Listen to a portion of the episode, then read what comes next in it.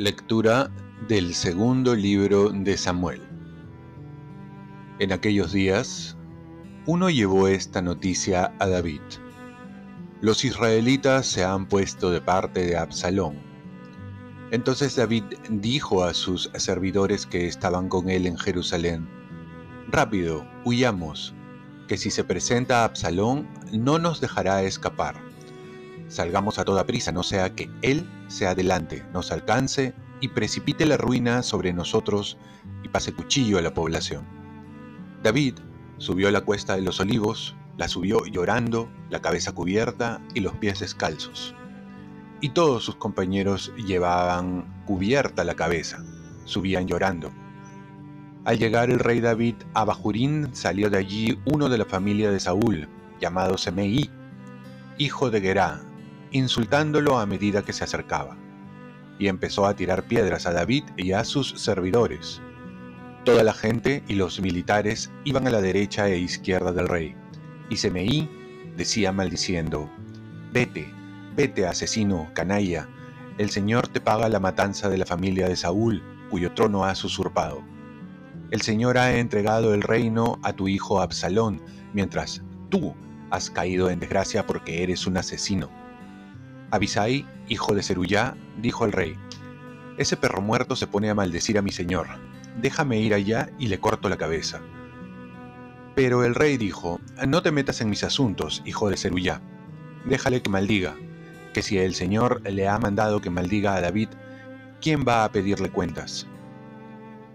Luego dijo David a Abisai y a todos sus servidores, Miren, un hijo mío salido de mis entrañas, intenta matarme.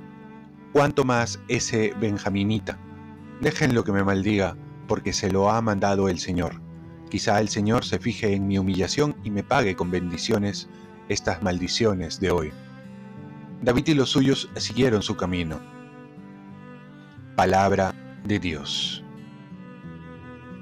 Salmo responsorial.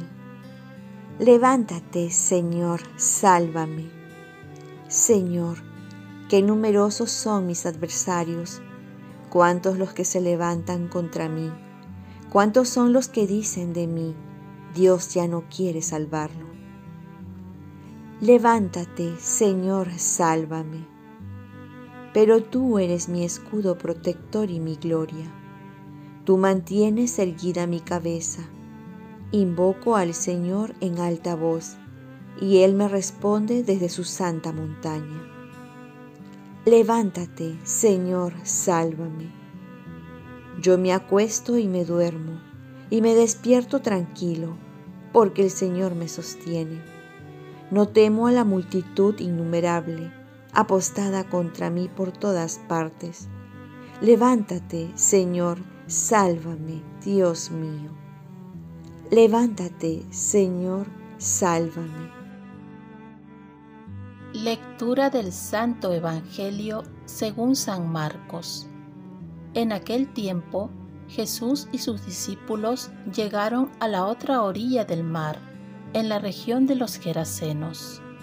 Apenas desembarcó, le salió al encuentro desde el cementerio, donde vivía en los sepulcros, un hombre poseído por un espíritu inmundo.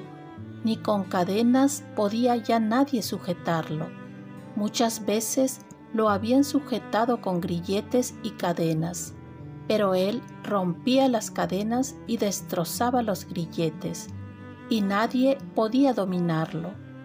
Se pasaba el día y la noche en los sepulcros y en los montes, gritando e hiriéndose con piedras.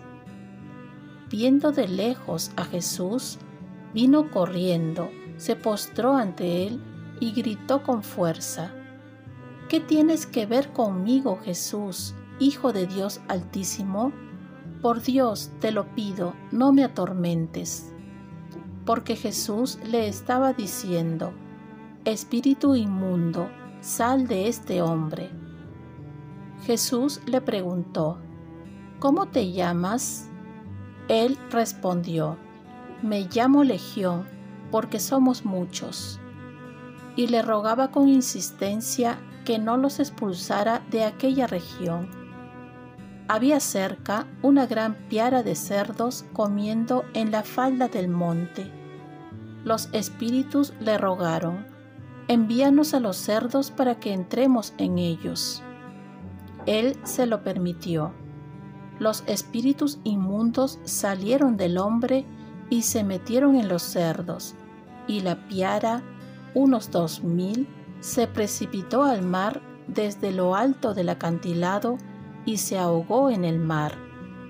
Los que cuidaban los cerdos huyeron y dieron la noticia en el pueblo y por los campos, y la gente fue a ver qué había pasado.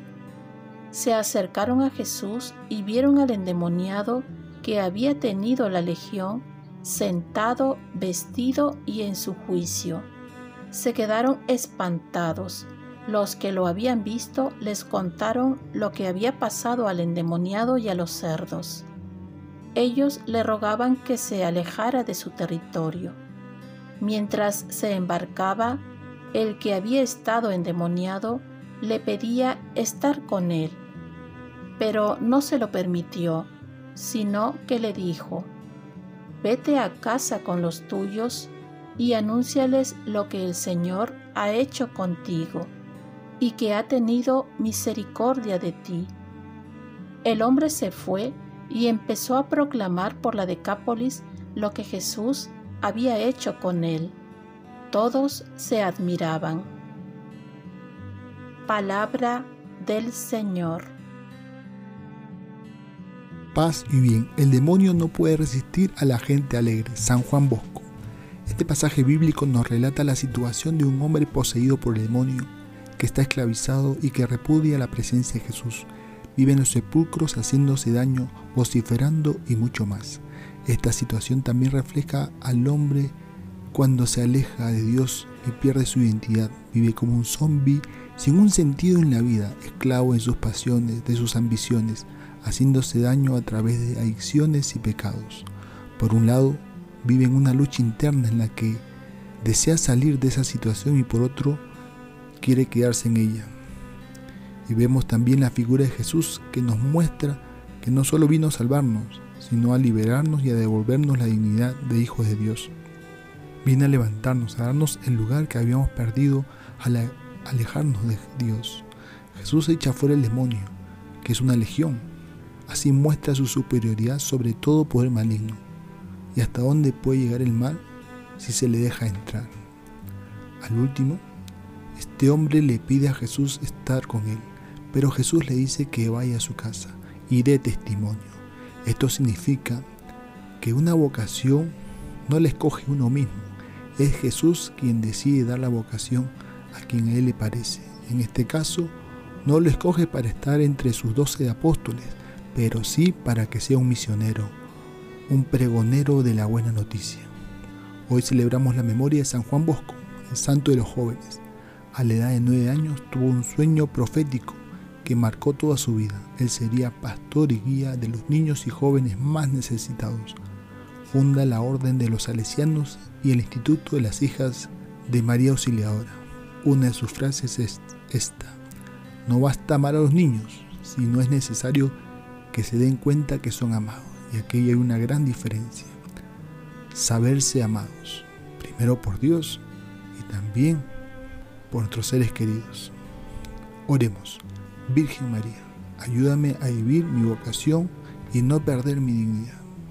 Ofrezcamos nuestro día. Dios Padre nuestro, yo te ofrezco toda mi jornada en unión con el corazón de tu Hijo Jesucristo, que siga ofreciéndose a ti en la Eucaristía para la salvación del mundo. Que el Espíritu Santo sea mi guía y mi fuerza en este día para ser testigo de tu amor.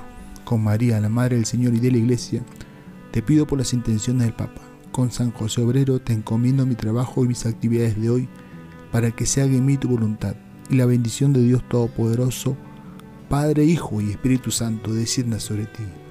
Cuenta con mis oraciones que yo cuento con las tuyas y que tengas un santo día con San Juan Bosco.